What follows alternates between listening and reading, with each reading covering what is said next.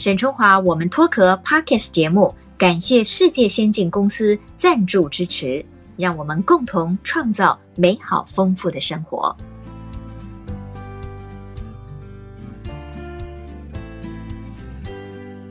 Hello，Hello，各位听众朋友，大家好，很高兴呢，又到了我们新一集沈春华我们脱壳 Woman's Talk 的时间了。哎，今天这集呢就蛮特别的哈，我要访问一个很优秀的这个媒体人。哎，他跟我有点呃相似，就是说他也在电视台担任过主播，然后呢，他也是从所谓电视的这个传统媒体呢，转战到了这个新媒体哈。就说我们这一代的媒体人，其实我们都要非常勇于尝试。这一位呢，他也是在 IC 之音呢有一个节目啊，所以算起来我们又可以算是同事哈，这就很妙了。不过当然了，他年轻貌美很多。我们来欢迎这一位呢，IC 之音的。主持人，哎，他的节目叫做《科技领航家》啊，我应该是没讲错。我们来欢迎朱楚文，楚文你好，嗨，沈姐好，所有听众朋友大家好，哇，我现在在我的偶像沈姐的节目，我觉得真的是太荣幸、太开心了。沈姐才是貌美如花呢。感谢感谢，我们在疫情期间哈都要彼此来点正能量啊，要互相鼓励才行哈。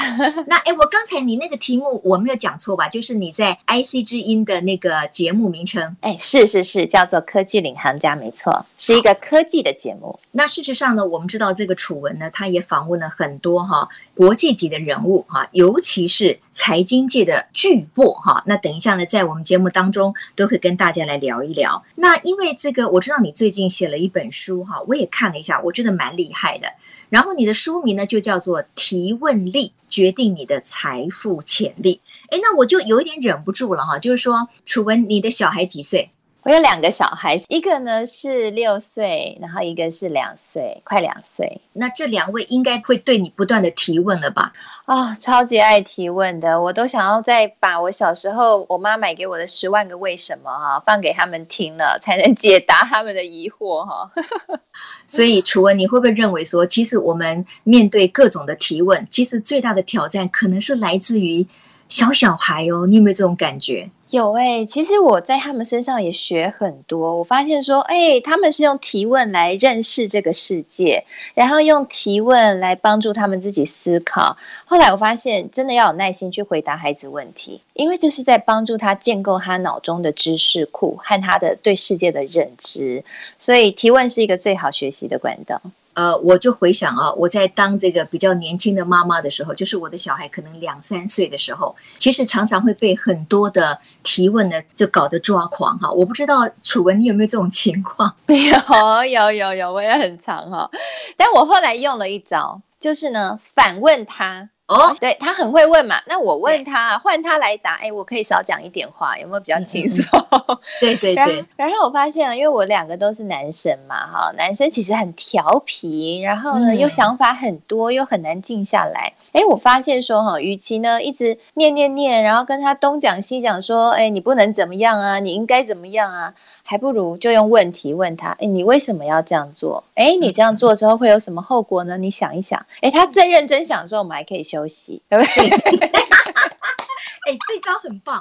我觉得很多妈妈哦，在面对小朋友一连串的问题，尤其很多的问题，我们根本是在没有那个力气回答的时候，我觉得反问他们。把那个烫手山芋啊丢回给他们，这是一个很好的方法哈。对，那而且我发现啊，小朋友有时候他问问题哦，他心里已经有答案了，他就是想问，所以后来我都会去问反问他说：“那你自己怎么看？你自己猜测结果是什么呢？或是你自己觉得答案应该是什么呢？”哎，你又可以赚得几个空闲的时间，他在那边想啊，最后会告诉你一个答案，再跟他讨论他的答案。哎，这一招我自己蛮 常用的。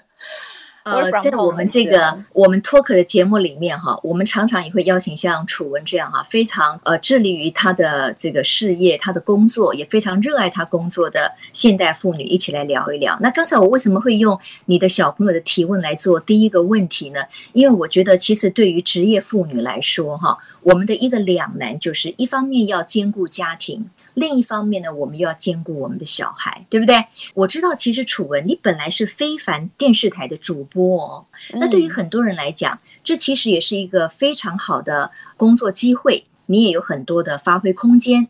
那我知道当时呢，你的电视台主管其实给了你很多机会去访问非常重要的人物，可是你好像就是因为为了照顾小朋友而请辞了电视台主播这个工作，这个要不要请你说一下？对，其实那也是一个算是人生比较低潮，然后比较黑暗的时期哈。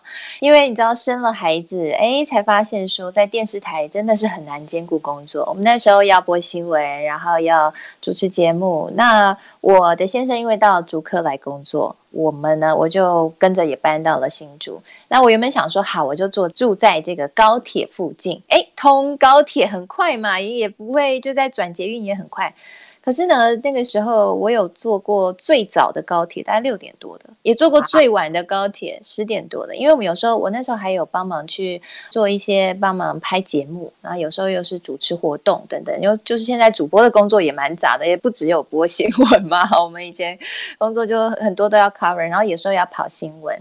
很早的高铁坐过，很晚的高铁也坐过。后来最后促使我做了决定离开电视台是。哎，有一天晚上回到家，我已经八点多了，我小朋友还饿了，没有吃饭，他就抱着我的腿一直哭，我说妈妈妈妈，然后一直哭，哇，我那时候真的是于心不忍。后来我就想一想哈、嗯，我觉得，呃，因为我自己也是一个基督徒啦，所以我就跟上帝祷告，我就说，啊，上帝，那你给我一个家庭，那我很感谢，那我想在家庭我也有我的使命。那两边很难相权的时候，是不是上帝，你可以为我开一条路？我就做了一个这样的祷告。后来我就很笃定，我觉得我们真的没有办法兼顾电视台工作，所以我就请辞了。请辞那一刻，我那个时候已经有开始接到一些就是呃论坛啊，或是记者会的主持人的工作，因为那时候我们在电视台是。呃，有经纪人，然后他们会就是会算是说带着我们去接一些这样的一个工作，所以我那时候有在接这些工作。我有想过说，是不是我可以以此为业，哎，转型出来做活动主持人？可是那个还是很不稳定的收入，他们不是一个很稳定的。我我就在那个时候就安静下来想说，好，那我到底能做什么？好，我现在是要转型，那我要做什么？有什么是我可以做的？后来我想了一想，我就发现说，我觉得这时候提问就发挥它的价值。我们在当记者的时候，常常会遇到采访，可能会遇到困难嘛，或者是说要透过采访去了解一些自己不熟悉领域的知识，我们可能都是用提问去帮助自己去厘清和了解。后来我那个时候在很低潮的时候，我就用提问，一直对自己提问，帮助自己安静下来、冷静下来。我就问自己说：那我到底有什么优势？我有什么能力？后来我想了一想，诶，我的优势就在于说，我在科技财经圈已经做了快十年了，所以我有这方面的产业知识。嗯、我很会，我会采访，我会做节目，那这是我的累积能力。我有口语表达的能力。那接下来我就在问自己啦，那如果这些能力结合，我可以做什么呢？后来我就想一想，我就开始规划。诶，其实我以前采访了非常多的。一般很很少能够遇到的，比如说诺贝尔金奖得主啊，或美国总统小布希财经顾问等等。嗯嗯，那他们对我影响很大，可能影响了我的金钱观，影响我世界观，影响我看这个未来，譬如说 AI 啊，人工智慧如何改变整个我们的职场的生态。在很久之前，那时候我就采访，我就已经有这样的警觉了。我觉得这些大师带给我看到未来世界的趋势。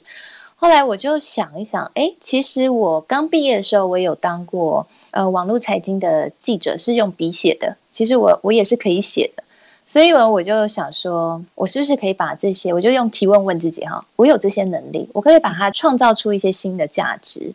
后来我就先做了第一个，我觉得我要想要试试看来写一本书，然后这本书是能够帮助到跟我年纪一样三十几岁的朋友。让他们可以跟上这个世界的脚步，然后看到世界变成什么样子了。嗯嗯，嗯，所以我就很幸运哦，就后来有出版社就对这个也很有兴趣，刚好有个朋友介绍，所以我就出了第一本书。哎，这就透过这样自我提问，我就走出了职场的一个新的第一步，就是往写书这边迈进哈。那后来我又问自己，那我还能做什么呢？后来我就开始去思考说，哎，其实我们大家知道现在斜杠很红嘛，哦，好多人都想要斜杠哦，很多专业人士，特别是现在就业的终结啊，这本热门的书啊，还有零工经济啊，这本畅销书都告诉我们说，职场已经不一样了，你不太可能在一间公司做到老。所以我们每一个人要为自己把自己变成像一个公司，我们说艺人公司嘛，现在很红，怎么样去开枝散叶，可以创造不同的价值和收入？这是未来一个专业人士的一个新的职场的形态哈。我们可能不一定隶属某一个组织，但是我们可以跟各个组织来合作，因为网络打破了组织与组织的疆界嘛。就像我现在非常幸运，即便我访问也可以跟这个沈姐在透过这样一个科技的设备，我们可以用 Google Do，对，我们就可以录音。所以科技创造了很多的可能，那斜杠成为了一个新的职场趋势。所以我那个时候想说，哎，斜杠的根源是什么？是说我今天跑去 Seven 打工也叫斜杠吗？嗯嗯嗯，对，我就问自己，我发现不是啊，所以我就去思考，用提问，然后去思考说，那我什么叫斜杠？后来我发现哈，斜杠呢，就是我先掌握了我自己有什么核心能力，然后把这些核心能力做一个组合，找到市场商机。所以我要问自己。我的核心能力是什么？哪些能力是可以 combine？然后有哪里是可能有潜在的商机？于是我就开枝散叶，就开始往企业讲师，还有做线上课程。然后当然就是一开始就有做过的主持的工作，主持节目啊，或者是主持论坛。后来还有切一个，我帮企业做一些呃，因为我原本是念气管系的嘛，所以我有一些这些商业的一些。呃，应该说训练哈，所以我就帮他们把跟媒体结合，可能帮这些企业做一些品牌的操作哈，或宣传哈，帮他们或者是帮他们制片哈，做这个影片的规划，哎，这样慢慢开展出来，就变成了现在的我。当然，我还在学习的路上了哈，还是这个世界变化太快了。呃，我觉得楚文哦，一开始就帮我们带出了一个非常重要的一个思考方向哈，就说真的，这个世界变化的太快。然后呢，刚才我的问题是问他说，哎，你是不是因为为了要照顾小朋友，然后你就请辞了这个主播的工作？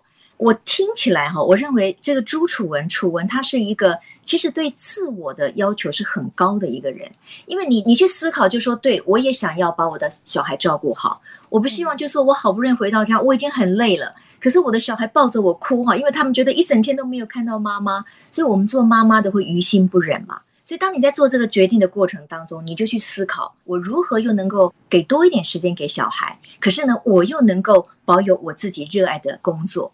所以呢，你看哦，刚才楚文就稍微的整理了一下，他从提问力，他就先去分析他自己的专业有什么，然后从这个提问力里面呢，他又可以想说，诶，这就是我的核心价值，所以我可能有很多工作可以做，而开展了他的斜杠人生。这个真的很棒。其实我觉得这样子的一个心路历程，可能也反映了我们现在很多社会上的年轻人，每一个人都想要为自己有斜杠的这种收入的来源嘛，哈。所以你要去想，呃，斜杠，我倒觉得是要有个核心能力啦，就像刚才楚文说的，而不是说你东一点西一点，可是你没有一样是真正可以，就是说比别人做得更好的，一定是从你的专业里面去出发，然后做不同的应用嘛，哈。那楚文，你会不会同意，就是说？其实提问力可能有很重要的一部分，就是来自于你的学习力。因为我刚才听到你，我就觉得说，你看看哦，因为以前我们在电视台，对不对？电视台它的分工很细，很多事情其实由我们的同事都帮我们做好了。我们只要呃整理我们的资料，我们把我们的访问、我们的采访、我们的主播把它做好就好了。可是你现在哦，你看看，你又是一个电台主持人，你又是一个 podcaster。那我知道你好像还在那个 Clubhouse 里面又开了一个节目，对不对？那这些就是新媒体，你是不是也要去学习很多不同的新媒体下面的一些条件呢？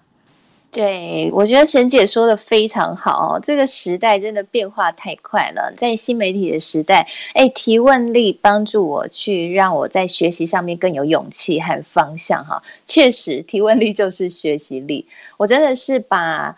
当初在采访的时候所学到的这个提问的训练，哈，用在我后来现在斜杠，我们其实它也算是一种创业了，哈，因为我们就是创造自己各种收入的来源，它其实也是一种创业，是比较小规模的，真的会遇到非常多的问题，那其实就是靠提问力去解决这些问题，还有帮自己学习啊，像是我最近在做很多新的尝试，像是 Clubhouse。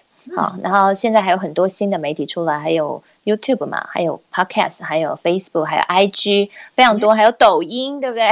各式各样。那我那个时候刚出来的时候，我发现说，哎，真的这个跟电视台是两个不一样的世界。然后电视台是一个主流的媒体，新媒体是开枝散叶，然后它是在网络上面影响力。有的时候，呃，我后来才研究才发现，我做了很多研究，我那时候就发现自己对这一块真的是知识很匮乏哦，所以我去参加了一些论坛，然后我去跟一些老师学习，然后去常常做研究，然后等于是拿出自己以前在跑财经线记者了解产业的那一种提问的技巧，通通拿来研究。这个新媒体跟这个，这我们说这个叫网络产业哈，其实它也是一个产业，上面有当红的 KOL，有一些意见很棒的一些在这方面领域很杰出的人，然后去了解他们。那我发现说，其实我也问自己一些问题哈，在把提问应用在这上面，譬如说，我们得用提问去问自己说，哎，这每一个不同的新媒体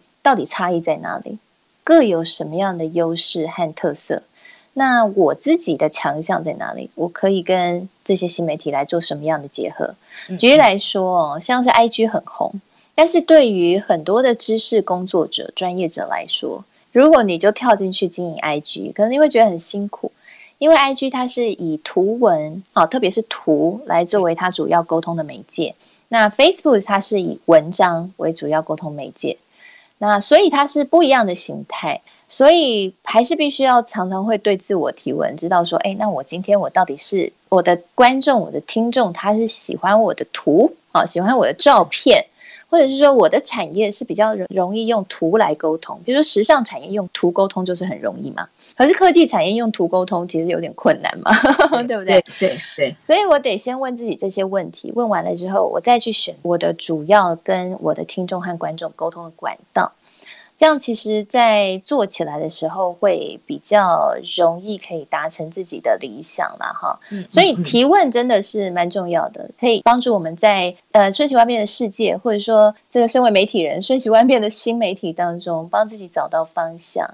应该说比较能够事半功倍。嗯，对，因为楚文哈，你在担任这个非凡电视的主播的时候，你有很多机会去访问一些真的非常大咖的，比如说像财经界的，或者是世界级的这个领袖嘛，哈。那也就是表示说，你的英语能力是很强的，所以你是一个双语的主持人嘛，这个也是你的一个核心价值，对不对？所以你因为有这个核心的能力跟这个价值，所以你也可以再去做各种不同的这个尝试，或者主持的工作就会更开广了。那你的英文能力哈，你的外语能力是怎么样训练的？要不要跟我们的网友也分享一下？好，这个问题真的蛮多人问我，大家都觉得说你是不是有出国留学过啊？然后是不是从小就是活在英语环境里啊，我我必须说，我真的是一个励志的故事，因为我没有出国留学过，我是一个本土的硕士生，本土的教育培育出来的。那为什么我有机会可以访问这一些呃世界级的领袖？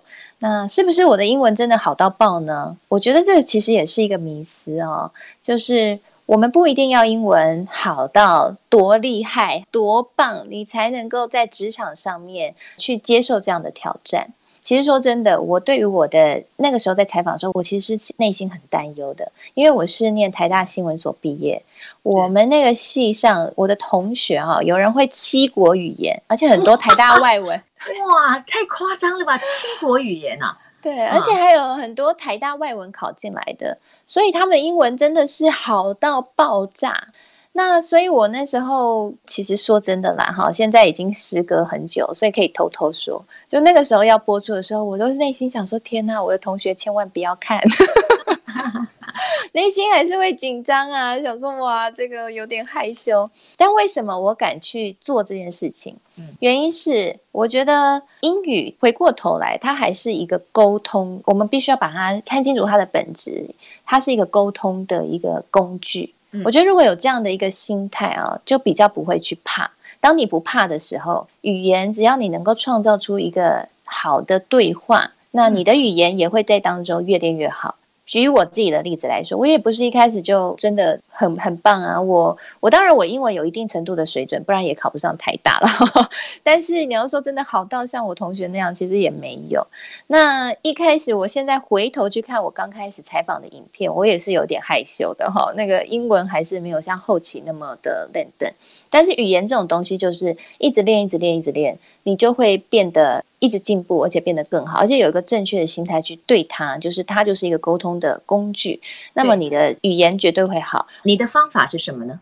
方法啊，其实就回到刚刚讲的这个，跟小朋友学语言一样哦。最近很有感，因为我的小朋友两岁，诶，突然有一天巴拉巴拉巴拉巴拉巴拉讲一堆话，而且都是句子哦。然后呢，表达他的意见哦。我戴一个帽子，他还会说：“妈妈戴帽子真是太丑了。”然后我想说，我想说，两岁怎么突然会讲话了？诶，其实后来我去思考他为什么会讲话，他就是因为一直听。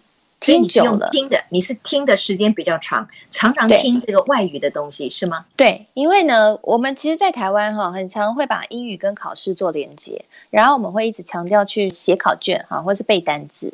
但事实上，如果语言你是把它看作是一个沟通的工具的话，它是要拿来用的话，你学习语言的最好的方法是什么？小朋友怎么学会讲话的？他其实是先从听开始，听完他会说，说完他才开始认字。所以，其实我那个时候英文越来越好，其实也是这样，就是先从一直大量的听开始。其实现在 YouTube 上面也有非常多的资源。那当然，因为我透过采访的关系，所以我就必须要一直听嘛。因为其实我们那个访谈的翻译是我翻的，所以我我就要一直很努力的 repeat，一直听，一直听，一直听，把它可以翻译翻得出来。那当然还有第二个方法哈，是我当初在考台大新闻所，因为台大新闻所的话，它在英文的比重是很重的。那那个时候考试的时候，我做了一个准备技巧，这也，跟大家分享哈，就是你可以去看，譬如像《经济学人》或是《华尔街日报》的新闻，我觉得这是很有用的。然后从中去练习学它上面的单字，然后去练习它的英文的写作的句子，因为他们都是历史很悠久的媒体，所以他们呃写的文章哈都是。整个的文笔上面是非常精炼，然后是很有水准的。嗯，所以如果你想要训练自己的英文的能力，格调会变高，然后就是你用词的智慧可以是更 high level 的话，可以从国外的这些很历史悠久的媒体上面去做学习。这个是我当初在练英文作文，因为台大是考英文作文哦，练英文作文的方法。嗯嗯嗯，那实际要用的话，我觉得就是听，大量听，然后你一直 repeat 他的话。嗯、对。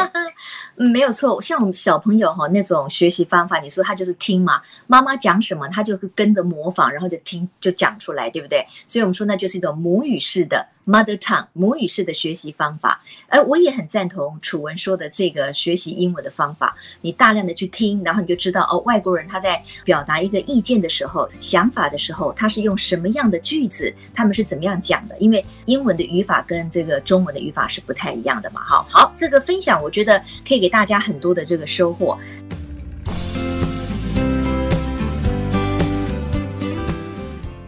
为这个楚文啊，他事实上呃访问过很多人，然后呢，也因此他就写了一本书，叫做《提问力决定你的财富潜力》。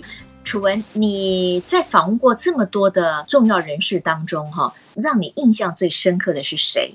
那这次的印象深刻的最主要的理由是什么？是你问得好呢，还是对方答得好？呃，我印象最深刻的哈，应该都会是最悲惨的经验啦。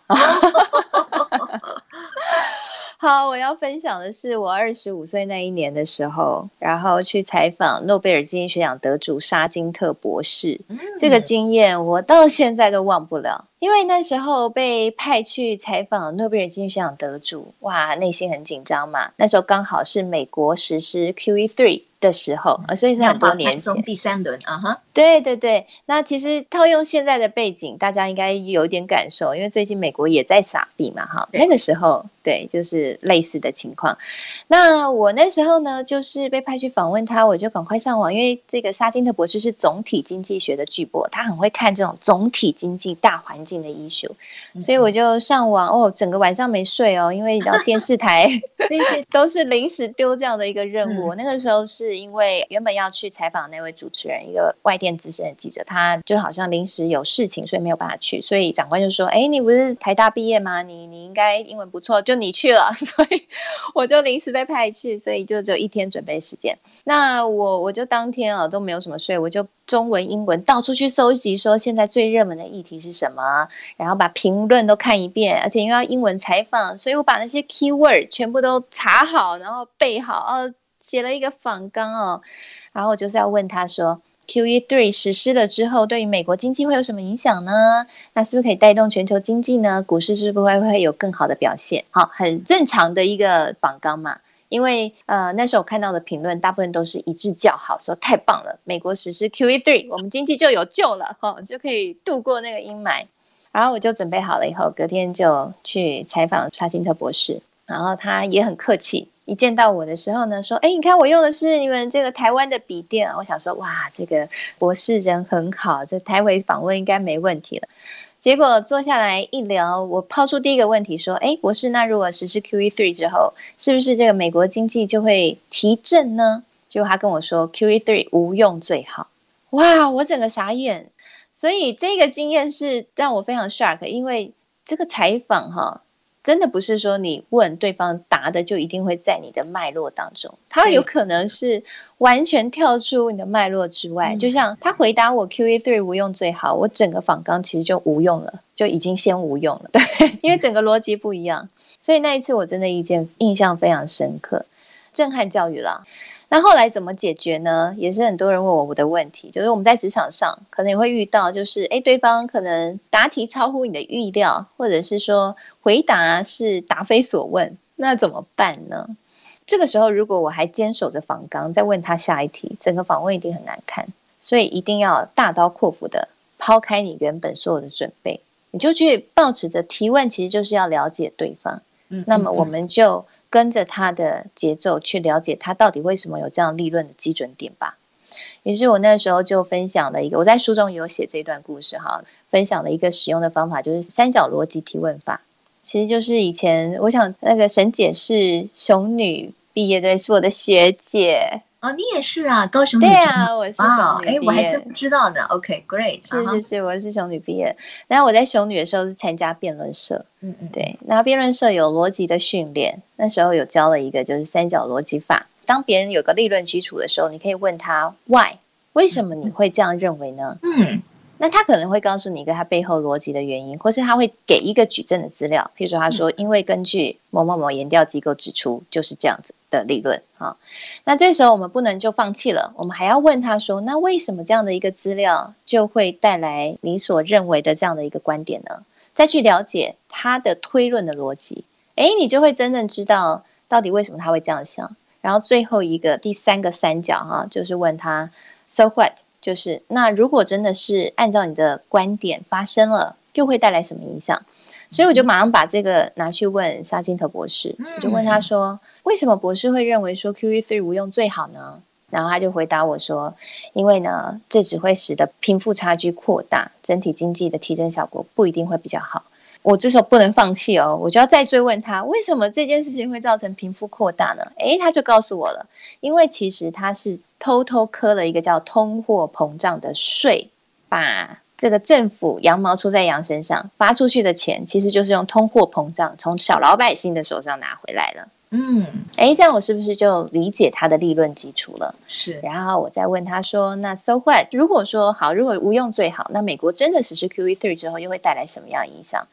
然后他在跟我分享这个财政赤字的问题，美国经济可能会面临悬崖的问题。哎、嗯，整个访问就变得完整了哈。对，对，那后来我就很顺利的度过了这个挑战哈，也是因为这样度过了，我后面才有访问其他 其他巨擘的机会哈。所以其实也蛮感谢的。嗯，这个例子的分享很好哈，就是通常我们去访问一个人，尤其是一个专业访问的时候，常常我们顺着我们的脉络去提问。但是对方打的可能出乎你的意料之外，那当时呢，你就要能够应变哈。所以我们用刚才楚文的方法，就是说，哎，你就顺着他的立论基础，就问他说，哎，那为什么你会这样想呢？那如果真的是这样的话，那又会如何呢？哎，这个起码又可以让你挡个五分十分钟哈，所以是蛮好用的一个方法。那楚文，我因为今天跟你聊的哈，就是呃，根据你的工作经验，然后根据你最近写的这本书，所以你帮大家整理了很多有关于所谓提问力哈这样子的一种方法嘛哈。呃，我们在社会上其实常常有很多年轻人，他会说：“我连说话都不敢了，我哪敢提问啊？提问有一点好像要挑战别人的味道。”这样子的一个克服其实很重要。那楚文，你有什么样的方法可以呃分享给大家？就是说，怎么样让可能不太敢提问的年轻人，他在职场里面他敢提问了？这个不敢提问这件事哈，其实我自己也经历过。我刚开始出来当记者的时候，就被派去跑半导体产业，跑那个护国神山。跟我一起跑产业的都是大哥大姐哦，各大报的大哥大姐。然后半导体产业又很难，什么几纳米几纳米又制成的，然后常常都是英文，就是整个的记者会都英文，真的是呃鸭子听雷。所以我那时候对自己超级没信心，我都是跟在大哥大姐旁边，然后偷听他们问什么，然后把它写成新闻。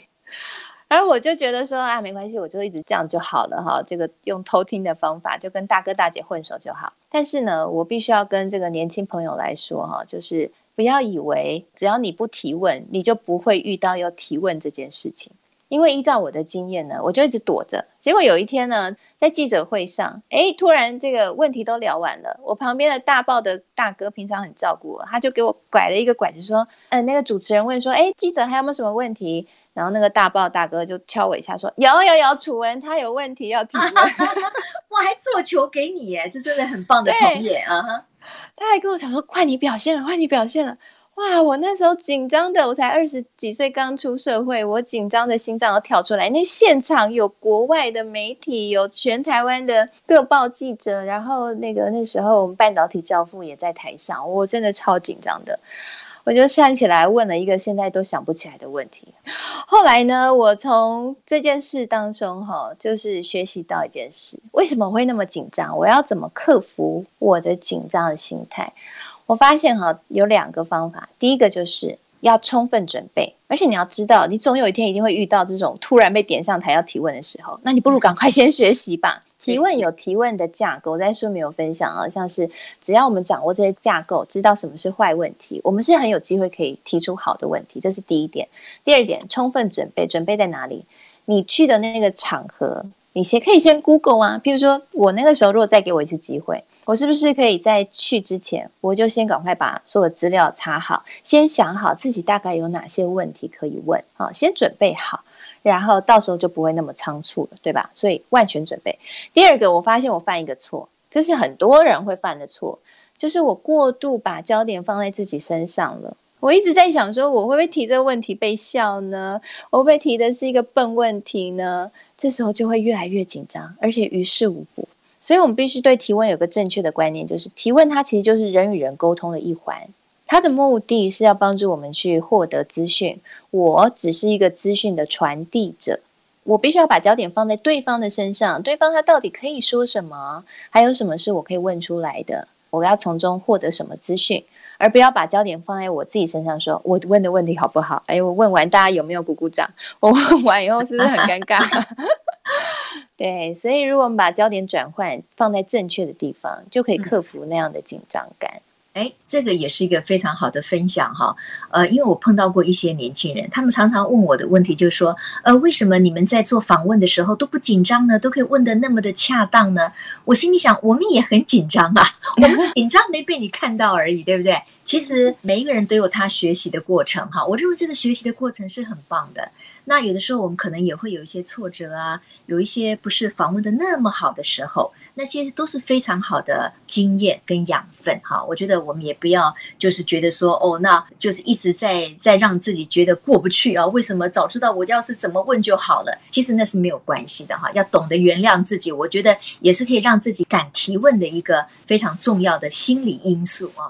我看了一下呃朱楚文哈在最近出的这本书啊，提问力呢。这里面其实给呃很多的这个朋友哈，就是可能你对于提问不是那么娴熟或者不是那么有自信的人，提出了很多的这个看法嘛哈。那因为我们时间也差不多了，我最后要不要请楚文，就说你把你认为，如果我们想要改善自己的提问啊，让我们的提问可能别人会更有印象啦，然后自己呢又可以把这个问题问得很好，你认为最应该掌握的有哪一些呃原则？好，我来分享一个我觉得。大家最容易忽略，但其实最简单就可以改善的，就是一定要避免去问说“你觉得呢？”哎，有没有觉得这个问题很熟，嗯、很很常会听到，对不对？是是。我举个，对，我举个例子，譬如说开会的时候，哎，长官说最近这个房市很热络啊，那呃，或者是你今天在主持会议，你就说，哎，最近这个房市热络，那是不是我们应该要推一个新闻稿？你觉得呢？然后你讲完以后，你就发现全场静默，哎，没有人回应你，嗯、为什么？因为你的结尾是放你觉得呢？大家不知道怎么回啊？要觉得什么呢？要觉得要不要发新闻稿呢？还是为什么要发新闻稿呢？就是很多问号哈。我们这个年轻人很喜欢说的“黑人问号满脸”哈，很多黑人问号。所以你觉得呢？其实是一个没有问题点的问题，它会让对方不知道从哪个方向讨论起，呃，不知道怎么回答。所以，如果你想要让你的问题是大家愿意回答，而且是可以比较能够精准的回答，就是你的问题可以比较漂亮一点。最简单第一步改善的就是把问题点放进去。你说问题点是什么？诶，就一个很简单原则，你把五 W E H 放进去：What、When、Where、How、Why、Who，是谁在什么地方、什么时间点、为什么、如何。哎，你到底要问什么？你是要问他，比如说刚刚那个例子，房市很热络，那我们是不是要写一个新闻稿？那你觉得这新闻稿主题是什么比较适合呢？哎，他是不是是问一个画者的问题？大家就知道说，哦，我们现在要讨论的是新闻稿的主题，或者是你说房市热络，我们可以搭配做一个行销活动，然后写新闻稿。那你觉得新闻稿应该发给谁呢？那大家知道，哦，我们现在要讨论的是受众的问题。所以他就会有一个比较明确可以讨论的方向，这很适用在会议上面，或者是呢，你今天要跟别人聊天的时候，你希望可以促成热络的谈话气氛的时候，哈，这个明确的问题点都可以让你的提问升级。